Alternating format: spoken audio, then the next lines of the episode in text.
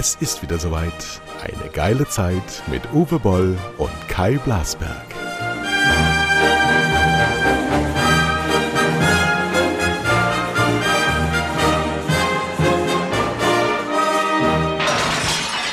So, und jetzt, meine sehr verehrten Damen und Herren, es ist der Höhepunkt unserer Karriere. Wir drei, wir haben heute, ja, das, wir, na, ist so, ist so. Man muss einfach diese, diese, diese großen Momente, die muss man auch sehen, sonst kann man sie nicht genießen. Und heute am Independence Day, heute ist der 4. Juli, ähm, treffen wir uns mit einem ganz großen, ich würde sagen, dem Fürst Bismarck der Comedians in Deutschland. Oliver Kalkhoff ist zu Gast bei Paul Blasberg. Jawohl. Oh, Mann, du sagst das immer so schön, wie, wie jedes Mal sagst du mich schöner an. Ja, ja. Es ist ja auch jedes Mal besonderer, weil wann weiß man, was man, wann man sich je wieder sieht in unserem Alter.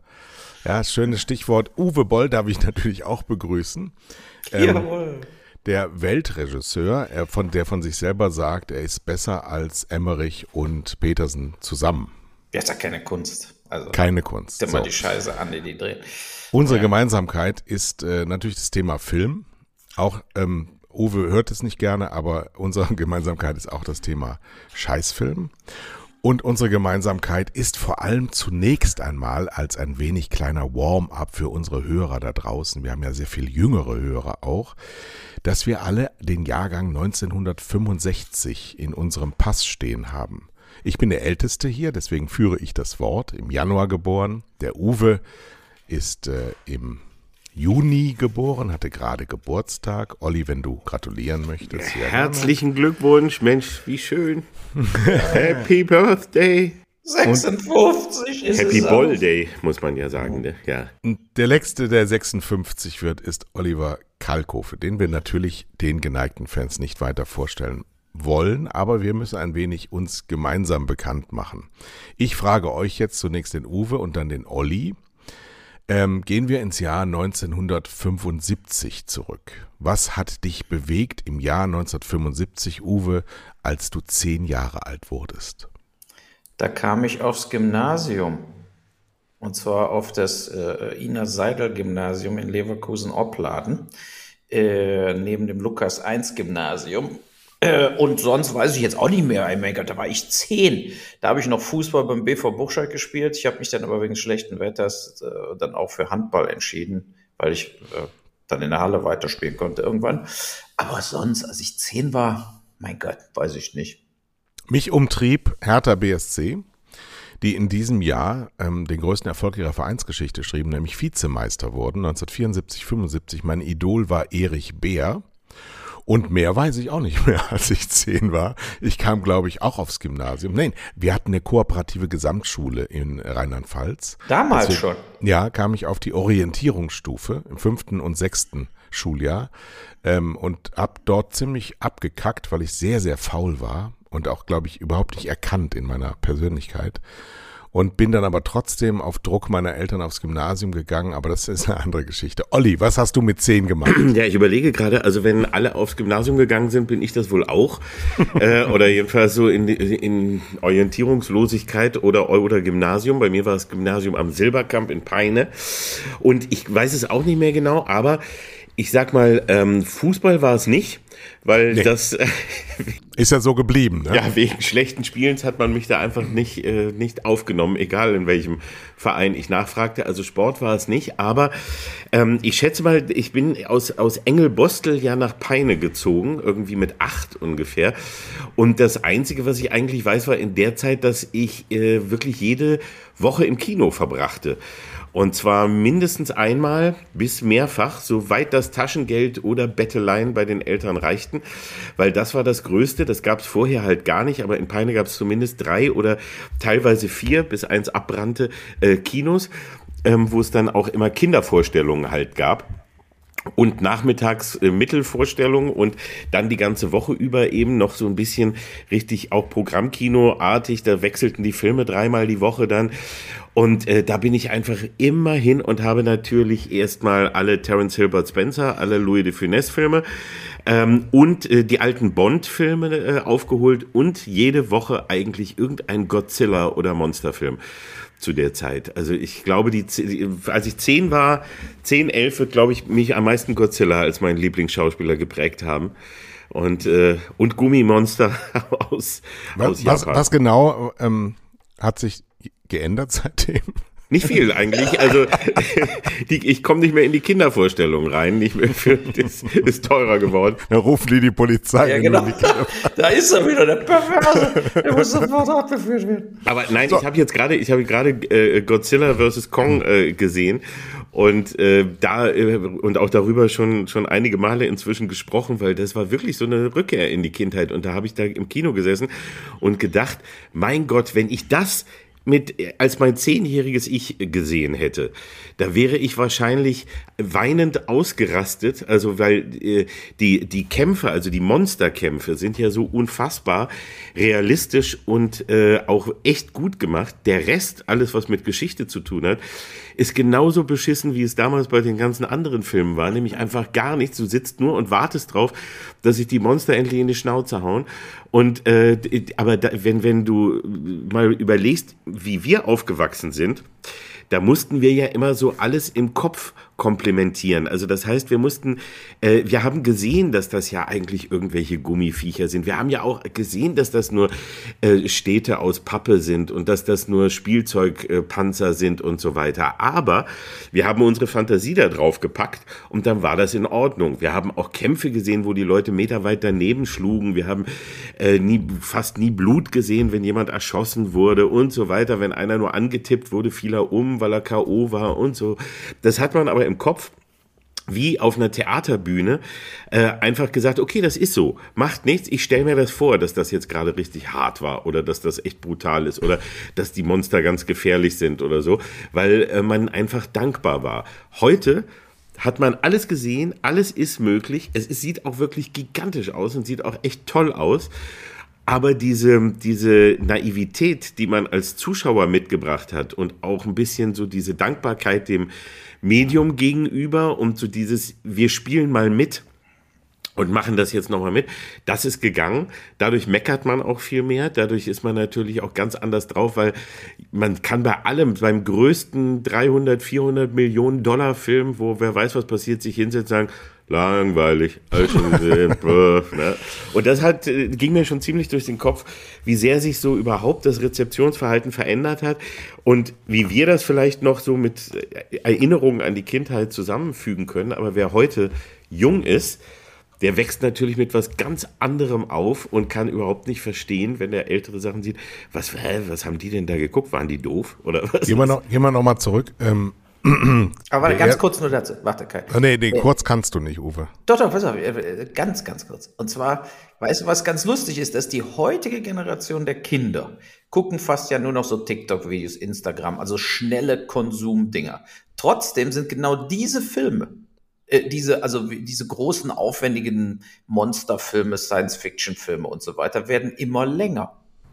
Ist ja bestimmt auch aufgefallen. Ja, ja, ja. Der, der, dauert ja mittlerweile, dauert ja jeder scheiß Avengers-Film drei Stunden. King Kong dauert zwei Stunden, 20 Minuten. Früher waren es genau diese 85, 90 Minuten Slots aus Japan dann eben auch. Und äh, das ist schon ein, Gegen, ein Trend, der irgendwie ganz komisch ist, weil der nicht dem Cook äh, äh, der Cook-Energie entspricht von der heutigen. Die Cook-Energie. Ja, nee, genau. Und äh, ich weiß auch noch, ich habe damals immer, ich habe mir natürlich auch alles angeguckt und habe dann meinen Kumpels äh, diese Handlung wieder erzählt und habe dann meistens die Handlung quasi gefixt. Also, dass die dann doch logisch hm. war, wo ich dann die Story wieder erzählt habe.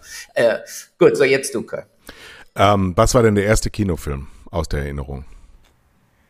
Jetzt bei mir oder bei, bei mein, mein erster war tatsächlich mit vier Jahren Bambi. Ja, ich, bei mir war es auch irgendwie, also bei mir, die, ich glaube, der erste war Dschungelbuch.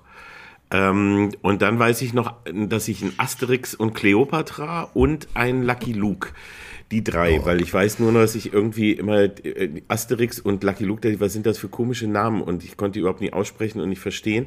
Aber ich glaube, das sind die drei, die ich zuerst gesehen habe. Ich bin ja im Buchscheid, da war so ein, so ein, ein Kinosaal nur und ich bin ja da äh, quasi etwas anders filmsozialisiert worden durch äh, äh, Matinee sonntags bin ich immer hingegangen, schon als sechs, siebenjähriger. Meine Eltern haben mich ja gelassen und da liefen dann immer so Covades und so, so Klassiker, Ben Hur, äh, Moitaré auf der Bounty mit Marlon Brando. Da, da, die haben, Filme haben mich sehr geprägt, wo du eben sagtest, Louis de Funès und Terence Hill und so. Da kann ich mich echt nur dran erinnern, dass ich die meistens im Fernsehen gesehen habe.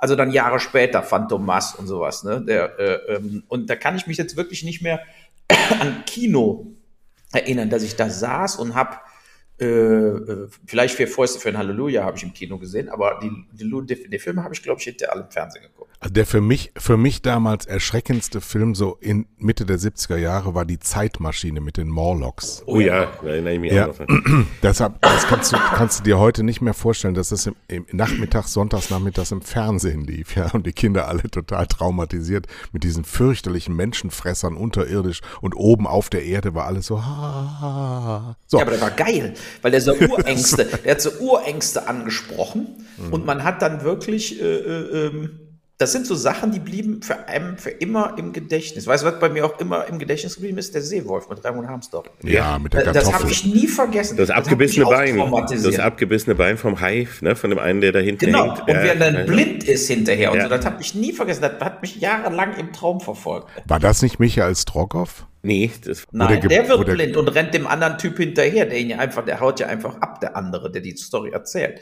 Und er irrt da blind quasi irgendwo in der Steppe darum äh, äh, und, und der wird ja dann sterben wahrscheinlich. Ne? So, Zeitsprung, Zeitsprung. Wir sind jetzt 20 Jahre alt. Es ist 1985. Ich bin äh, kaufmännischer Angestellter bei der Kölnischen Rundschau in der Beilagendisposition, unter an- anderem auch für die Burscheider äh, Rundschau. Leverkusen. Burscheider Rundschau. Volksboten. Ja. Oder Rheinischer Post. Nee, ich war bei der Kölnischen Rundschau. Also okay. Ja. War die, so. Ähm, hab also mein erstes echtes Geld verdient als Angestellter und war noch vor der Bundeswehr. 1986 bin ich zur Bundeswehr gegangen. Olli, was hast du gemacht mit 20? mit 20, mit 20 muss es Ey, beim. was ist das denn? Das, Handy? das Du hast versprochen, dass deine Kinder nichts machen heute. Nee, es ist niemand. Ich bin das, ich bin das, ich sind bin alle das. erschossen im Keller. Das. Ja, es, das war auf meinem, auf meinem Rechner. Ich habe schon die Mails ausgemacht, aber jetzt war noch hier die Na Nachrichtenfunktion an, hat mir angepinkt. Ich habe es äh, leise gemacht. Aber es war eigentlich, war es, äh, ähm, ich habe nachgedacht und da ist die Glühbirne angegangen. So kennen wir das ja. Und da hat's Ping gemacht. Und mit 20 fällt mir dabei ein, ähm, da bin ich also gerade aus der Schule gekommen. Das heißt, ich habe, glaube ich, zu, ähm, zu der Zeit meine Ausbildung als Fremdsprachenkorrespondent und Wirtschaftsdolmetscher in äh, Braunschweig gemacht nebenbei ein bisschen Geld verdient, im, äh, wenn ich im Teeladen meiner Mutter gearbeitet habe oder im Möbelhaus Möbel bewacht habe am Wochenende. Ähm, das war, glaube ich, das, was, was ich da hauptsächlich gemacht habe. Und äh, da war Fernsehen und Videorekorder. Also Kino auch noch, aber da fehlte manchmal dann schon die Zeit, weil ich dann eben am Wochenende gejobbt habe. Ähm, da hatte ich aber dann schon einen neuen besten Freund, nämlich den Videorekorder, habe rund um die Uhr irgendwie alles aufgezeichnet damals, so im Sammelwahn. Ähm, alle Serien, die liefen, also ich war äh, schon zehn Jahre vorher halt eben riesiger Fan von Mit Schirm, Scham und Melone. Da habe ich alles gesammelt. Dann habe ich aber auch alles, was sonst lief, aufgezeichnet von, also Magnum, ein Colt für alle Fälle und ich weiß nicht was, die Profis und so. Und das gesammelt, weil man damals so, also ich hatte immer das Gefühl von, ähm, dann hast du was in der Not, weil es gab ja nicht so viel. Im Fernsehen lief ja immer nur Scheiße. Dann holst du dir lieber noch mal alte Folgen davon raus und guckst das noch mal. Die meisten davon habe ich, glaube ich, nie wieder gesehen, aber ich hatte dann eine immer mehr und immer größer werdende Ansammlung von äh, Videokassetten. Das war auch der Beginn VHS meines, VHS, meines ja.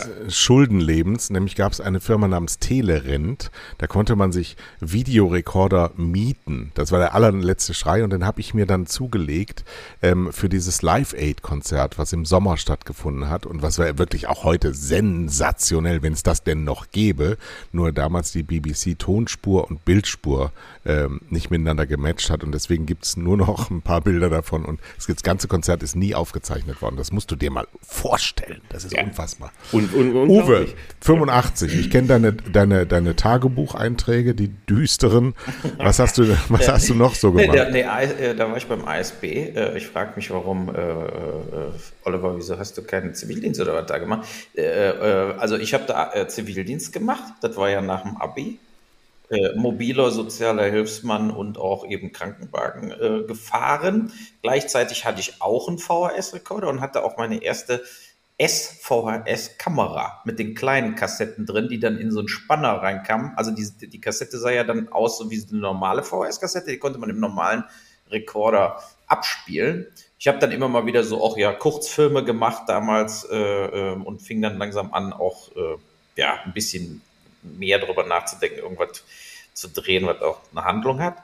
Auf jeden Fall, äh, ich habe auch aufgenommen fleißig äh, aber mehr, ich habe dann eher Filme aufgenommen. Die Serien habe ich versucht, eben, das war ja einfach auch so Dallas Time, ne? oder wie auch immer, Dr. Med, Markus Welby, Reich und Arm. Rudi George, das war doch sensationell. Ne? ne Nick Nolte, eine super Serie. Die habe ich eigentlich immer versucht zu gucken, dann eben auch. Da brauchte ich sie nicht aufzunehmen. Kojak, Mannix, äh, Columbo. Ähm, so, und ähm, ja, und ansonsten habe ich mich beworben, dann schon mal angefangen, Bewerbungen zu schreiben bei den ganzen Filmhochschulen, die natürlich alle abgelehnt worden sind. äh, und, so, und so vergingen diese, ich glaube, damals mussten wir 18 Monate Zivildienst machen, aber ich hatte dann noch Resturlaub, war dann nach, nach 15, 16 Monaten durch. Ja. Aber da habe ich dann auch schon viel Kino, also in Opladen bin ich immer ins Scala-Kino gefahren, nebenan war City und Europa-Kino, also man hatte quasi sechs Säle.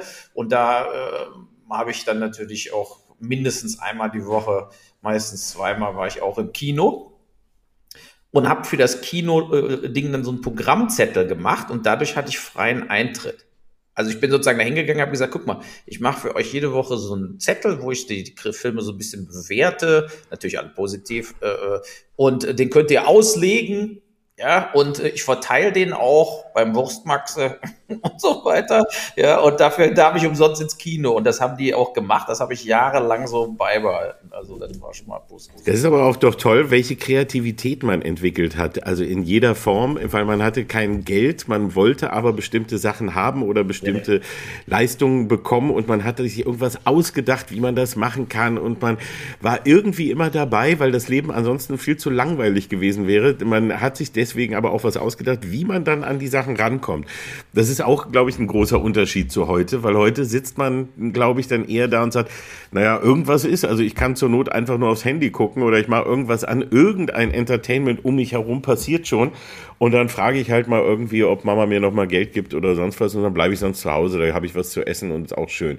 Ähm, das war damals anders, da war es einfach dann eben irgendwann nicht schön, da war, passierte eben gar nichts, ne? da konnte man nur die Wände angucken genau. und das, da musste man raus, da musste man... Ja, aber darin sind wir extrem kompetent ja. geschult, das Absolut. darf man auch nicht vergessen. Ja, ähm, dem, äh, Langeweile war früher in der Zeit überhaupt keine Dimension. Das, das gab's und wenn du sagst, also wenn ich zu meiner Mutter gegangen wäre, was ich natürlich nicht getan hätte, Mami, mir ist langweilig, dann hätte es aber einen Einlauf gegeben. Ja, ja dann hättest du vor allem irgendeine scheiß Hausarbeit machen müssen oder so, glaube ich. Dann hätte man so, ja, dann gehst du mal sofort oder du putzt mal das oder du machst mal genau, die hatten immer Programm. Ja. Ich bin immer rausgegangen einfach, ne? Und dann hat man draußen geguckt, was ist so, wer spielt irgendeiner Fußball hier oder spielen wir Raumschiff Enterprise? Wir hatten so eine, äh, so verschiedene so Bäume, wo man draufklettern könnte. Da war dann unsere wie so Raumschiff Enterprise, das Cockpit. Ich weiß auch noch zu der Zeit, ein Freund von mir hatte einen Super 8 Projektor und damals konnte man ja Kinofilme mit Super 8 leihen. Und ich werde das nie vergessen, wie ich Dawn of the Dead äh, vom Romero bei dem geguckt habe. Das hat mich echt kalt erwischt, weil man hatte damals ja äh, klar, ich hatte auch schon gewalttätige Filme gesehen und so, aber damals dieser Zombie-Film, der hat schon neue Maßstäbe gesetzt ne? und äh, hat einem auch echt Angst eingejagt. Ja, also ich fand den total geil. Ähm, also diese Zombies im Kaufhaus daneben. Ne? Und äh, das war echt äh, auch so ein prägendes Erlebnis äh, im, im Genrebereich, wo man sich dann einfach so dachte, geil, ey, sowas äh, würde ich auch gern mal machen. Ne? So, springen wir in die 90er. 1995 sind wir 30 Jahre alt geworden. Ich war damals schon Programmdirektor vom deutschen Sportfernsehen, ganz frisch geworden. Hatte also einen Beruf und eine ziemlich äh, hohe Position, der ich natürlich in gar keiner Weise gewachsen war, aber damals wusste man das nicht und man hat äh, mich auch machen lassen. Was hast du gemacht, Uwe, 1995 mit 30? Äh, also im Studium war ich da, glaube ich, dann fertig ich habe hinterher sogar noch promoviert in Literaturwissenschaften, das lief dann noch. in Siegen äh, 1995 hatte ich schon folgende Filme gedreht: German Fright Movie, Barschel Mord in Genf und Amoklauf wo für mich damit die Karriere beendet war. Ich dachte ja, das ist mein letzter Film und dementsprechend habe ich ihn auch so strukturiert. Äh, und äh, dann habe ich aber ja, genau, da fing es langsam an mit, mit, dass ich dann doch irgendwie in der Filmbranche Fuß fassen könnte, weil ich habe ja zuerst für die Westcom gearbeitet in Dortmund, die heute zum Beispiel, äh, die machen den Sat 1 Regionalreport schon ewig, aber die machen ja zum Beispiel, der Hirschberg macht ja die heute Show. Also äh, die heißt mittlerweile Prime TV und so. Für die habe ich angefangen und ähm, war dann immer, bin von Burscheid nach Dortmund gefahren. Dreimal die Woche musste ich da auflaufen ähm, und sollte irgendwie so Drehbücher entwickeln, alles Mögliche. Aber dann habe ich den Job gekriegt, auch äh, bei Taunus Film in Wiesbaden. Ich bin ja hier in Mainz, also hier in der Ecke bin ich dann hängen geblieben, äh, als Assistent des Geschäftsführers äh, Professor Wolfgang Grass, der früher mal Sat 1 Geschäftsführer war, auch davor dann äh, äh, Geschäftsführer der HR Werbung.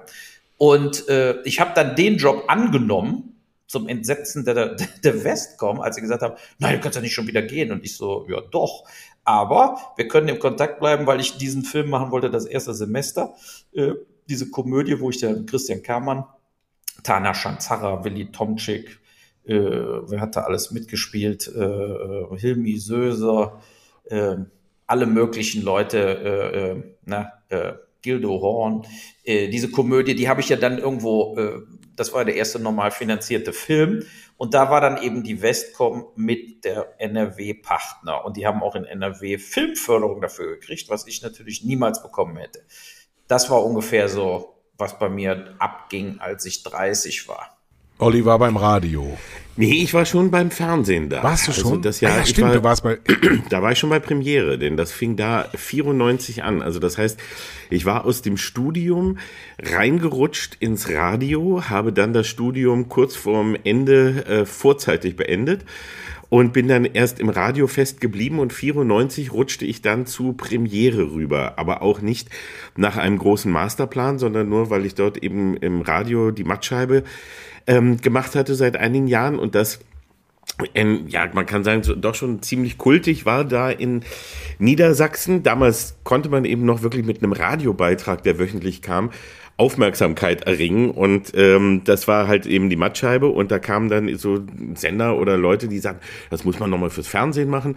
Das wurde mehrfach probiert, hat nicht geklappt. Dann bei Premiere hat es funktioniert und die haben gesagt, ja komm, machen wir mal. Und da bin ich 95 dann schon im zweiten Fernsehjahr gewesen und war aber gleichzeitig auch noch Teilzeit bei Radio FFN in Niedersachsen und habe da Radiocomedy mit dem Frühstücksradio gemacht und bin da immer hin und her geschwankt. Also zu der Zeit meistens dann immer entweder am Wochenende nach Hamburg zu den Aufnahmen für Premiere oder ähm, wir haben es dann irgendwann gemacht, so immer eine Woche wird aufgenommen und drei Wochen bin ich bei, bei FFN oder irgendwie so ähnlich. Aber das war, da bin ich eigentlich nur immer zwischen den beiden hin und her geschwankt und habe rund um die Uhr gearbeitet, habe das aber so geil gefunden und war so dankbar, dass ich das machen durfte, ähm, dass ich ja an gar nichts anderes wirklich da groß denken konnte, sondern da habe ich echt wie ein wilder Folgen gemacht und irgendwas produziert und gedreht. Und in der, in der Zeit hast du dann auch ganz früh den Grimme-Preis gewonnen. Stimmt, habe ich auch 95. Müsste, ich glaube, das war auch 95, richtig. Und das, das haut doch dann rein. Das gar nicht, dass das gibt. Das haut total rein und das war auch wirklich ein, wie man heute sagt, so ein Game Changer. Weil ähm, die erste Hälfte der 90er, als ich die Mattscheibe machte im Radio und eben auch dann die ersten im Fernsehen, war das total ungewohnt. Man kann sich das auch nicht vorstellen. Es war zu einer Zeit, als es kaum kaum Comedy gab in den Medien. Also humortechnisch war hier absolute Diaspora. Wir hatten überhaupt äh, nur, äh, nur sehr, sehr wenig und vor allem nicht irgendwas Freches oder Böses und nicht was wirklich so Kritisches und die Medien irgendwie anzugreifen und das Fernsehen. Das Fernsehen war mehr oder weniger ein Heiligtum. Also da kamen zwar schon die Privaten jetzt dazu und man wusste auch, na ja, das ist ja schon ein bisschen äh, bekloppt, wie das jetzt alles wird, aber trotzdem Fernsehen war was ganz, ganz Besonderes. Und dass da dann irgendwie so ein, so ein junger Typ, der sie äh, mit, mit äh, so frecher und fies dieser Sprache zum Teil sich über die Ikonen des Fernsehens lustig machte, da habe ich nur die ganze Zeit immer zu hören bekommen, das kann man doch nicht machen, darf man das, ist das zu hart, darf man solche Worte sagen, nee, das geht doch nicht. Und es war absolut umstritten. Und dann kam der Grimme-Preis und ich habe das nie geahnt, also dass ich da überhaupt eine Chance hätte. Irgendwie war ich nominiert und dann hieß plötzlich, weiß ich noch bei FFN, sag ich mal, hier ist jemand vom Grimme-Institut, ähm, die sagen dir, du hast gewonnen du kriegst den Grimme-Preis. Und ich so, was? ich war, war, völlig perplex. Und genau aber mit diesem Preis, das ist so das, was man eben in Deutschland braucht, äh, war diese Diskussion, ob man das darf und ob das zu böse ist und ob das in Ordnung ist, war durch. Gar nichts mehr. Und es gab wirklich einen Moment, der, den, an den ich mich noch genau erinnere, bei der Feier in Marl, äh, dort ähm, danach, wo, bei einem kleinen Umtrunk, kam eine ältere Dame zu mir und sagte, äh, mein Sohn sieht immer ihre Sendung und findet die sehr lustig. Und ich so, ja, freut mich. Und sie sagt, ja, ich habe ihm immer gesagt, das ist Schwachsinn. Und dann habe ich gesagt, ja, sehen Sie, Sie haben sich geirrt. Ich habe den Grimme-Preis. Und sie, ja, das stimmt, das muss ich wohl überdenken. Und dann ist sie weggegangen. Und da hat, das war so, so typisch, weil es ist so klar, ne? man glaubt nicht der eigenen Meinung. Und man, also sie ist, war jetzt nicht mehr, dass sie jetzt überlegt, da habe ich einen Fehler gemacht, weil der hat ja einen Grimme-Preis. Also, oh Gott, hat mein Sohn etwa recht gehabt? Das kann ja nicht sein. Und äh, damit war das wirklich durch und ich war plötzlich anerkannt und plötzlich war es Satire und es war Fernsehsatire und es war geadelte Satire und ich durfte machen, was ich wollte. Also somit war der Grimme-Preis wirklich, äh, habe ich, hab ich dem sehr, sehr viel zu verdanken, ja. Das ist auch Glück natürlich. Äh, hat, also wer war denn da in der Jury? Hast du herausgefunden, warum die dich da ausgewählt haben am Schluss oder wie die auf die Idee gekommen sind überhaupt? Nee, du, du wirst ja, es gibt ja Vorschläge, irgendwer hatte das vorgeschlagen, dann kommt das da rein. Und ich glaube, es war damals das Glück, also ich bin ja dann auch mehr, danach noch ein paar Mal irgendwie nominiert gewesen oder wir haben vorgeschlagen, da hat man mich dann allerdings äh, nicht nochmal reingenommen, weil ich glaube, danach und auch jetzt ist es denen alles, was ich mache, dann doch immer auch zu hart. Also auch vor allem sprachlich zu hart und einfach so ein bisschen zu, zu seltsam. Damals war es genau diese Zeit, wo, wo sich eben was veränderte und wo man so sagte, ach komm, das ist frech. Das ist jetzt sowas, da, da müssen wir mal so ein Zeichen setzen. Ich glaube, da habe ich einfach Glück gehabt, so im richtigen Zeitpunkt. Und ansonsten ist es, also wenn man jetzt so guckt, was wir bei Schläferz machen, wie oft wir da ficken und ficken der Hölle sagen, saufen, rauchen, Bumsen, Galles, bla, bla, ne, und, und so wirklich reden. Oh, ich glaube, ich muss das auch mal gucken. Echt, ja, Bums da. und, und äh, das würde nie, glaube ich, durch, durch eine Preisjury heute gehen, weil da einfach, wir, da sind wir zu, zu unkorrekt und äh, da ist dann doch irgendwie Angst. Das kann man dann jedenfalls nicht mit einem Preis äh, versehen. Damals hatte ich einfach mal kurzzeitig Glück. Ich weiß auch nicht, welche Folgen die gesehen haben und was sie gesehen hatten. Daher keine Ahnung. Aber ich fand gerade, ich kann, kann, mich auch noch dran erinnern, bei, bei, Premiere und so weiter. Und was ich einfach geil fand, ist, äh, also ich meine, ich bin sowieso ein Fan von äh, herberen Sachen, ja. Äh, äh, vor, bevor wir heute dran waren, hatte ich gerade Bill Burr bei äh, Conan gesehen und der Burr meinte so, er, er war letztens wieder im Stau in LA und hat gedacht, scheiße, ey, wieso sind nicht noch mehr bei Corona gestorben? So, äh, und, und das sind so Gags, in Deutschland würde man dann nie wieder auftreten. Ähm, und das fand ich immer bei dir gut, weil, weil was, was ich gemerkt habe bei vielen Sketchen, was, was ich, dass die Queen gespielt, alles Mögliche, ist, und das finde das find ich toll, ist, dass du die verachtest. Das ist für mich wichtig. Also das finde ich, also äh, hört sich ein bisschen komisch an, aber da habe ich auch bei German Fried Movie gemacht oder bei Postal und so weiter. Man kann Humor machen, der dann, der ist aber dann so angebiedert irgendwo, zum Beispiel bei der Heute Show. Ne? Die kritisieren und so, aber es bleibt immer, äh, wir sind doch alle bürgerlich die Mitte. Aber auch die Leute, die da arbeiten, auch der von der Horst und so, die da rumlaufen. Äh, und bei dir habe ich öfter gemerkt, dass da eine tiefe innere sozusagen äh, äh, ja dass man eben diese Abneigung, die merkt man natürlich nicht, äh, also nur unterschwellig, aber das war für mich immer das Wichtigste. Ne? Die Queen muss weg.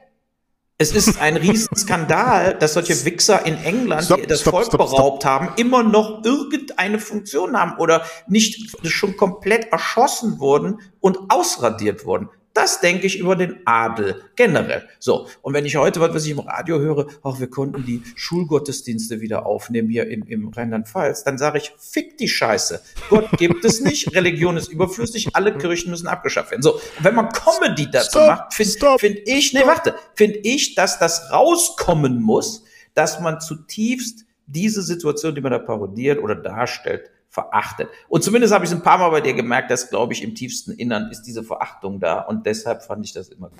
Ja, es ist, ein, ist auf jeden Fall eine, sag ich mal, zwei Mischungen. Also Verachtung in dem, in dem Sinne, äh, äh, ich sag mal, es gibt den, den Leuten gegenüber, die ich dann parodiert habe oder so, also den Künstlern gegenüber, da war auch bei aller, bei aller Enttäuschung, was sie da vielleicht gemacht haben, aber auch trotzdem immer ein gewisser Respekt dabei, weil ich da gesehen habe, okay, die Menschen, das habe ich jedenfalls später dann gesehen, die da vor der Kamera sind, jetzt rede ich über Fernsehen, nicht über genau, ja. Politiker oder ähnliches, die haben oft, die können oft gar nicht so viel dafür, wie man denkt. Die sind eben auch geleitet von den Redakteuren und von irgendwelchen anderen, die ihnen sagen, was sie machen äh, sollen und sind nur nicht stark genug, jetzt zu sagen, nein, die Scheiße mache ich nicht oder das will ich nicht machen oder haben sich in irgendeine Rolle reingefunden, aus der sie nicht mehr rauskommen.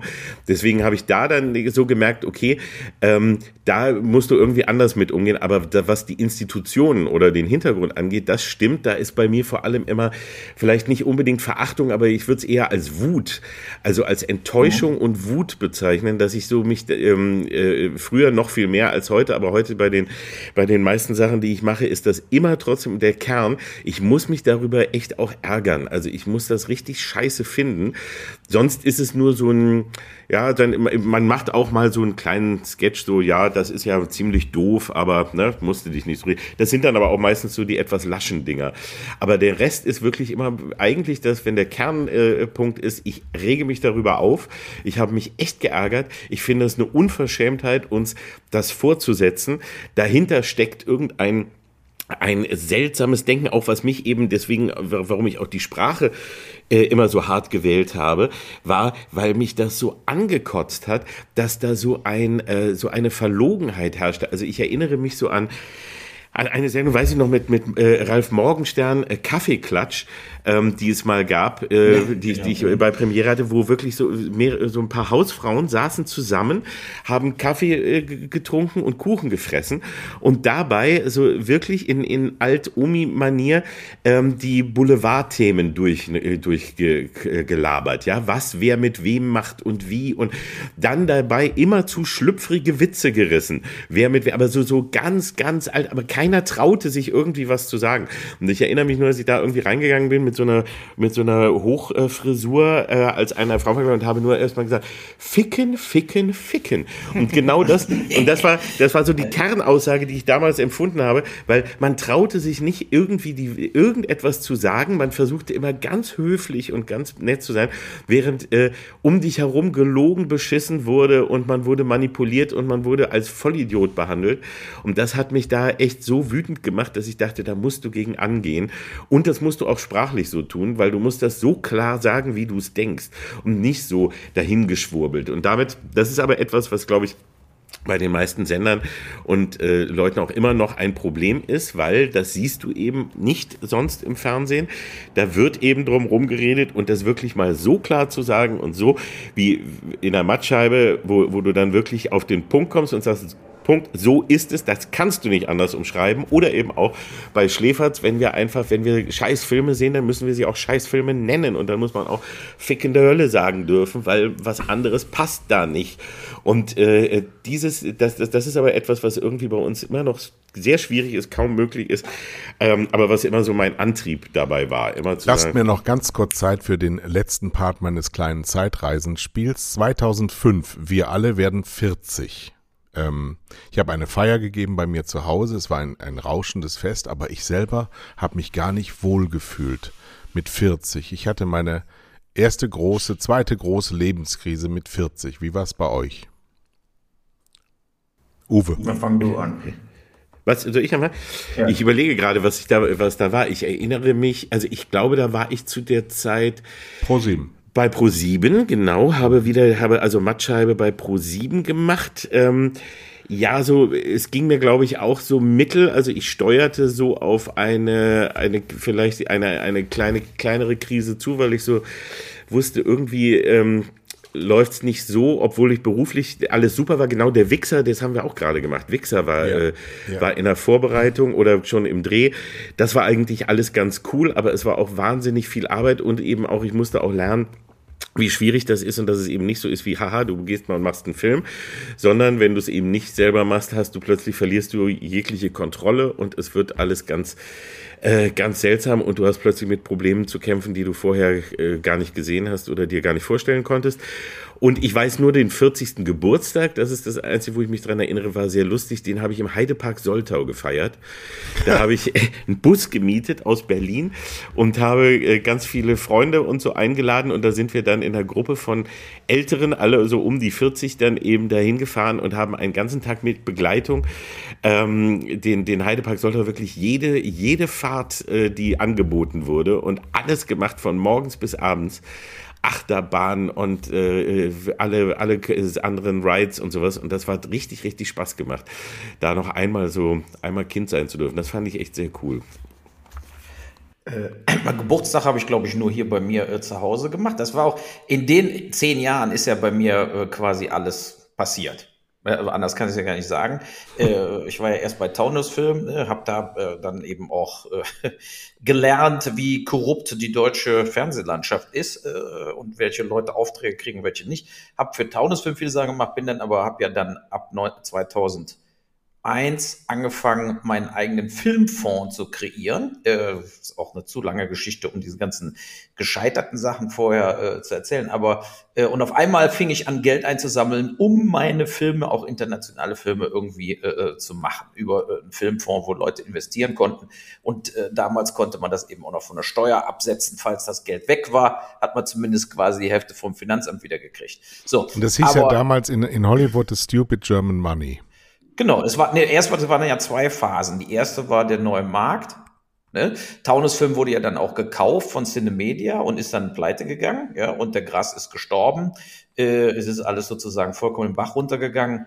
Und ich habe mich dann von Taunus Film eben in diesem Untergangsszenario auch zum Glück äh, im Positiven verabschieden können, weil ich meinen eigenen Fonds hatte und Taunus Film überhaupt gar nicht mehr brauchte. Und 2005 wurden diese Filmfonds abgeschafft vom Finanzamt. Und es war sozusagen, ich hatte sozusagen meine vier, fünf Jahre auf Glory, wo ich äh, Kohle einsammeln konnte und, und eben auch teure Filme in Hollywood drehen. Und dann brach das am Arsch weg. Und es war klar, äh, niemand in Deutschland wird mehr eine müde Mark in irgendwelche Filme investieren, wenn man es nicht im Schadensfall quasi zumindest vom Finanzamt absetzen äh, kann als Verlust. So, ähm, in der Öffentlichkeit wurde das übrigens immer falsch porträtiert bei allen Filmfonds, dass die gesagt haben, die Anleger wollten ihr Geld verlieren. Keiner wollte sein Geld verlieren. Alle wollten äh, 100.000 reintun und 300.000 wieder ausgezahlt bekommen bei Cinerenta und VIP und diesen ganzen Fonds. Die haben ja, sind ja in Deutschland 5 Milliarden Euro eingesammelt worden über solche Fonds, äh, die dann eben zum Großteil eins zu eins nach Hollywood durchgereicht worden sind. So, und äh, jetzt musste ich mich quasi mit 40 wieder umorientieren. Ich hatte zu dem Zeitpunkt auch noch, war noch nicht verheiratet, hatte kein Kind. Also ich hatte ja dann die erste Ehe, fing bei mir an äh, 2007. Und ähm, ich äh, war zu dem Zeitpunkt so ein bisschen, ja, verloren, kann man sagen. Weil, man, weil das jetzt alles wieder so, also ich wollte mich so als Filmmogul aufbauen und auf einmal denkt man, scheiße, jetzt ist das schon wieder vorbei.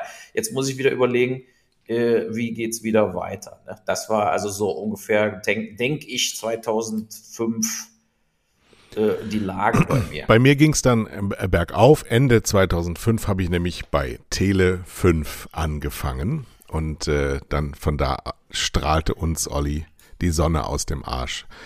Ähm, du feierst ja in diesen Tagen die 125. Folge von Schläferz. Das ist, ähm, muss man denen, die das, wir haben ja andere als äh, Thomas Koch-Hörer, äh, nochmal erklären. Die schlechtesten Filme aller Zeiten. Damals ein so mittelschwerer Skandal, dass ein Fernsehsender sagt, wir haben nichts anzubieten außer das Schlechteste. Ähm, wir haben ja auch den Hundertsten gefeiert im Tempodrom vor 3000 Leuten, die viel Geld dafür bezahlt haben, ähm, uns dabei zuzugucken, was wir selber nicht wussten, wenige Wochen vorher noch. Aber es ist natürlich ähm, ein, ein zweites dickes Standbein von dir neben der Mattscheibe und vielen anderen Dingen, die wir in der Zeit auch zusammen gemacht haben. Ähm, wie feierst du jetzt die 125? Und dann natürlich in einem Podcast, der Boll Blasberg heißt, die Frage, der Uwe Boll war natürlich ein Filmmogul, ein sehr erfolgreicher Filmemacher auch, aber er hat auch immer den Ruf gehabt, ähm, einer der Schlechteren zu sein. Warum? Das musst du beantworten. Hat es denn bei der Auswahl von 125 Filmen der Uwe Boll nicht mit einem seiner Machwerke geschafft, zu Schläferz zu werden? Okay, das sind jetzt mehrere Fragen in einem. Ich Viele fang mal, Ich, fang, ich fang, du wirst ich ja sowieso mal, monologisieren genau, jetzt die nächste richtig, halbe Stunde, deswegen. Ihr könnt, ihr könnt äh, euch einen Kaffee machen und so, ich erzähle jetzt mal einfach ganz. Also, ähm, erstmal vorne angefangen, das stimmt, das war das überhaupt diese, diese Reihe, die jetzt inzwischen äh, sich so grandios weiterentwickelt hat, dass die entstehen konnte. Das war wirklich diese tolle Zeit bei Tele5 damals äh, mit dir, wo man eben so eine Idee einfach haben konnte und du dann warst äh, und du dann kamst und gesagt hast, mach doch.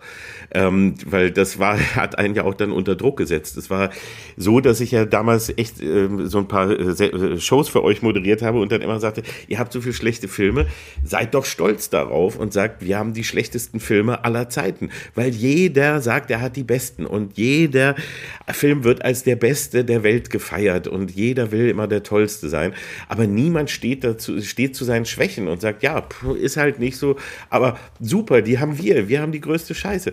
Und äh, aus diesem Witz, den, der, der in deinem Kopf ja auch schon lange herumging und alles kam dann eben, eben die Idee, ja, das kann man ja auch irgendwie kuratieren und da kann man was draus machen. Und dann musste ich das machen hab so eine grobe Idee gehabt, hab den Peter Rütten, der auch gerade mit seinem Bullshit-Universum bei euch sich um schlechte Filme und Ausschnitte daraus gekümmert hat, gefragt. Der hat gesagt, ja, können wir ja mal machen. Und der Rest ist Geschichte. Also da hat sich dann etwas entwickelt, was keiner auch nur im entferntesten so auf dem Zettel hatte. Und es ist ein finde ich, neues Traumpaar der Fernsehgeschichte entstanden, nämlich Peter und ich, die jetzt wie so ein altes Ehepaar da funktionieren und äh, wo auch eine echte dicke Freundschaft daraus entstanden ist und eine Sendung, die jedenfalls für mich und für ihn und uns alle, die damit zu tun haben, glaube ich, auch noch keine Ermüdungserscheinungen hat, sondern wir haben jedes Mal wieder neue Freude daran, wie kann man dann diesen Film auseinandernehmen. Wir spielen ja auch immer mehr nach und wir, wir, wir werden ja immer bekloppter dabei. Das ist ja das Schöne. So, und jetzt zur Feier. Wir haben die hundertste äh, gefeiert im Tempodrom. Das war, glaube ich, einer der großartigsten und schönsten Abende, die wir alle erleben durften. Peter und ich auf der Bühne, du Kai äh, vorne im Publikum. Also der, was da an Stimmung, an Liebe, an Freude uns entgegenkam, war, das, das hatten wir nie zu träumen gewagt. Und äh, wir hatten uns dann so gedacht, bei der 125 würden wir auch gerne irgendetwas live machen, irgendwie anders als nur jetzt einen Film zeigen, sondern auch wirklich was live aufführen. Dann kam Corona dazwischen und äh, alle Planungen, die wir so im Hinterkopf hatten, mussten dann beerdigt werden. Und so kam dann am Ende aber die Idee, dass wir sagten, okay, wenn man nicht raus darf, und die Idee entstand halt auch äh, zu Zeiten des, des harten Lockdowns, ähm, dann machen wir etwas eben für die Menschen, dass wir uns wenigstens online verbinden, weil zu der Zeit hat man eben auch dankbar Online-Konzerte oder so geschaut und war und sich versucht darüber irgendwie mit anderen Menschen zu verbinden und wenigstens den Hauch eines Gemeinschaftserlebnisses zu kreieren. Und deswegen haben wir gesagt, wir machen die 125. wiederum live mit Gästen. Also wir machen da eine richtige Live-Show und eine Live-Aufzeichnung, allerdings aus unserem kleinen, wirklich sehr kleinen Studio in Neukölln in Berlin ähm, und machen daraus aber eine Online-Show, wo die äh, wo das Publikum, wenn es möchte, sich auch dazuschalten kann. Also das heißt, du kannst Tickets kaufen für nur zugucken oder für richtig dabei sein. Und das war natürlich eine Möglichkeit, gerade für, für die Schläferz-Fans, die äh, zu den Filmen ihre Zimmer dekorieren, sich selber kostümieren, ihre Haustiere verkleiden, sich was kochen, Cocktails machen und so, wo wir gesagt haben, macht euer, macht euer Zuhause wirklich zu eurer eigenen Disco. Wir haben einen grandiosen Film, Disco Godfather von 1979, ein Blaxploitation, Drogen, Drama, Kung Fu, Krimi, alles drin. Ein, ein so irrer Mix, aber der richtig so bescheuert ist, dass er wirklich sehr viel Spaß macht. Ähm, ja, und da fordern wir jetzt die Leute auf, nächste Woche am 10.7. mit uns zu feiern und mit dabei zu sein. Uns ist natürlich jetzt ein bisschen, äh, äh, wir hatten jetzt ein bisschen Pech, dadurch, dass die, die Menschen wieder Glück hatten und äh, alles wieder geöffnet wurde, die man wieder raus kann, man wieder draußen sitzen kann zum Teil ins Restaurant und so weiter. Solche Live-Events sind zwar immer noch nicht in der Größenordnung möglich, aber man hat jetzt genügend, wo man, was man draußen machen kann. Deswegen äh, sind wir jetzt hiermit natürlich ein klein bisschen spät, aber wir hoffen trotzdem, dass ganz viele Fans noch, noch mitkommen, weil wir werden eine große, tolle Show auf die Beine stellen. Und das hier ist eben auch ein gesendetes Making-of. Also wenn wir Fehler machen, genau wie damals auf der Bühne, müssen wir neu ansetzen. Wenn was in der Hose geht, müssen wir es nochmal machen. Es gibt ein Rahmenprogramm, es gibt ein Drumrum. Also man kann sich hier mehrere Stunden dann mit uns und Schläferz äh, eine schöne Zeit machen. Später im Fernsehen gibt es ja nur die gekürzte bereinigte Fassung zu sehen. Also jeder, der da sein möchte, den lade ich ganz herzlich ein, weil das wird, glaube ich, ein ganz toller Event und äh, wir haben uns da, glaube ich, sehr viel vorgenommen und es wird extrem anstrengend, aber wir freuen uns da tierisch drauf. Und jetzt wo zur Frage, hm? wo kann man die, die, Tickets kaufen? Die Tickets kann man kaufen bei äh, über über den wir haben wir haben die Links überall sowohl über Eventim als auch über den ISS, so heißt dieser Stream und dieses Stream-Format, was dafür eben auch von von, von Jörg äh, äh in Neukölln da entwickelt wurde, wo man eben, wo wir eben auch die Leute sehen können. Ähm, die Links sind überall auf, äh, bei, auf allen Kalkofe und Tele5 Kanälen äh, zu finden und hier werden wir die auch irgendwie verlinken. So, und jetzt zur Uwe Boll-Frage. Ne? Ja. Ähm, ja, natürlich. Also die Frage auch, warum haben wir noch keinen Boll-Film? Der ist, die, die, die ähm, kriegen wir auch immer wieder. Und ich möchte auch sagen, sehr gerne. Also es ist nicht, dass wir jetzt nur Angst haben, dass du uns verprügelst, weil du ja mehreren Kritikern dann immer gleich angedroht hast, komm, wir boxen das aus. das, das ich habe aber auch Humor. Also ja. ich, würde, ich kann meine Filme selber auch mit Saison machen. Also okay, also das heißt, du würdest auch kommen und wir dürfen dir die Hände auf dem Rücken zusammenbinden, Na, damit, du uns nicht, damit du uns nicht vermöbelst. Nein, das glaube ich auch. Da hätten wir auch, da hätten wir auch Lust zu. Und ich sage, ich spreche auch mal jetzt hier die theoretische Einladung aus, dass wir das irgendwie irgendwie auch hinbekommen. Wir haben bisher ehrlich gesagt noch keinen so richtig passenden Film gefunden, wo ich, wo ich so gesagt habe, der macht uns auch im, im Schläferz-Content Spaß. Dazu muss man vielleicht Folgendes sagen. Ähm, wir haben ja auch damit angefangen, wir kriegten einfach immer Filme, die uns vorgesetzt wurden. So fing das jedenfalls an, ne, bei Tele5, was so im ja, Archiv ja. war. Dann haben wir gesehen, das reicht nicht. Wir müssen, wenn du jedes Genre schon einmal hattest und wenn du auch einfach nur irgendwelche schlechten Filme aus, der, aus dem Archiv greifst, das wird dann doch langweilig. Und wir versuchen jetzt jedes Mal irgendwie ein neues Genre oder eine neue Herangehensweise, neue Leute, die da sind, irgendeine neue Art des Irrsinns zu finden.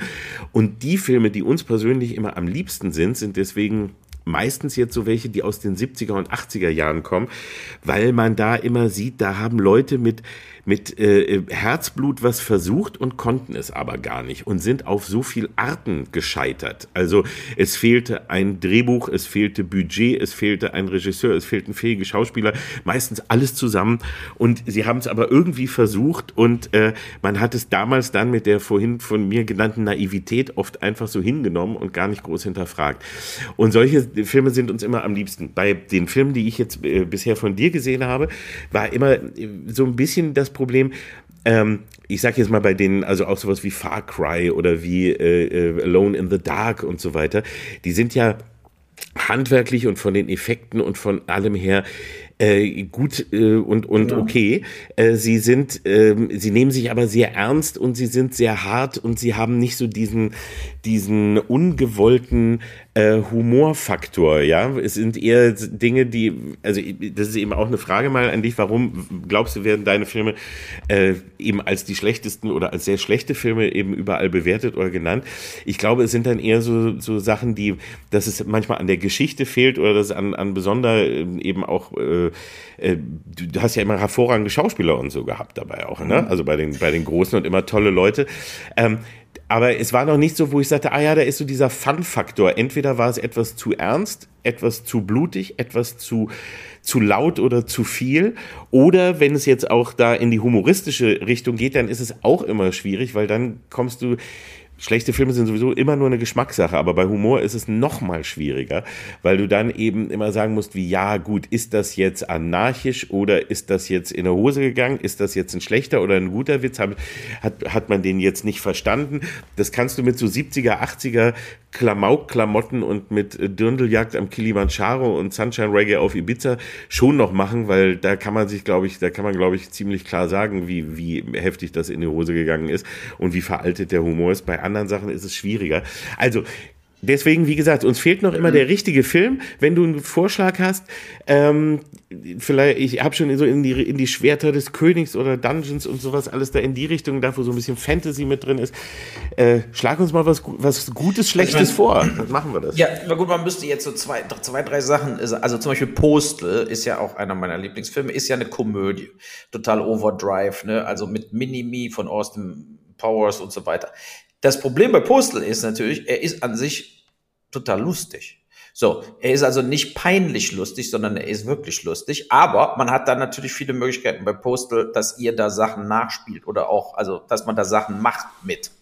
Deshalb wäre Postal äh, äh, wahrscheinlich gar keine so schlechte Wahl.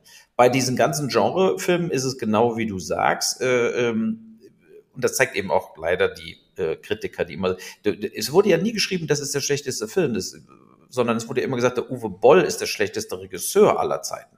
Ähm, Wie aber aber ohne konkreten eigentlich? Grund, also ohne jetzt konkret zu sagen, äh, äh, und, und es ist wegen House of the Dead oder so.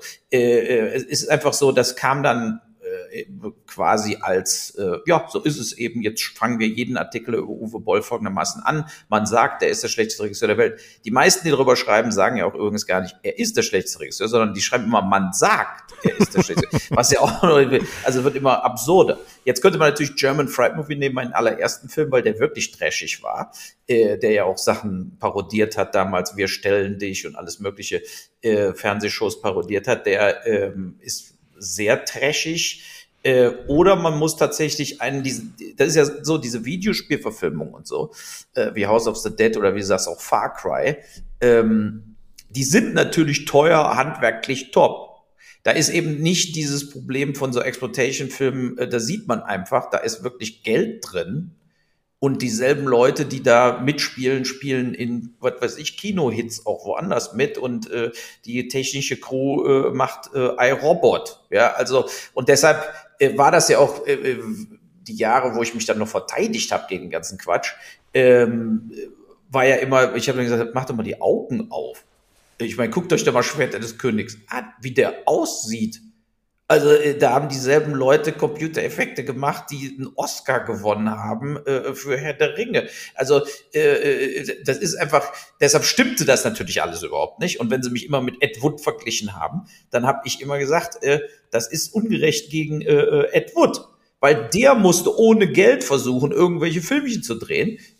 Ich habe ja genug Geld gehabt für die Filme. Ist also ein totaler Wettbewerbsvorteil, den, den ich da hatte.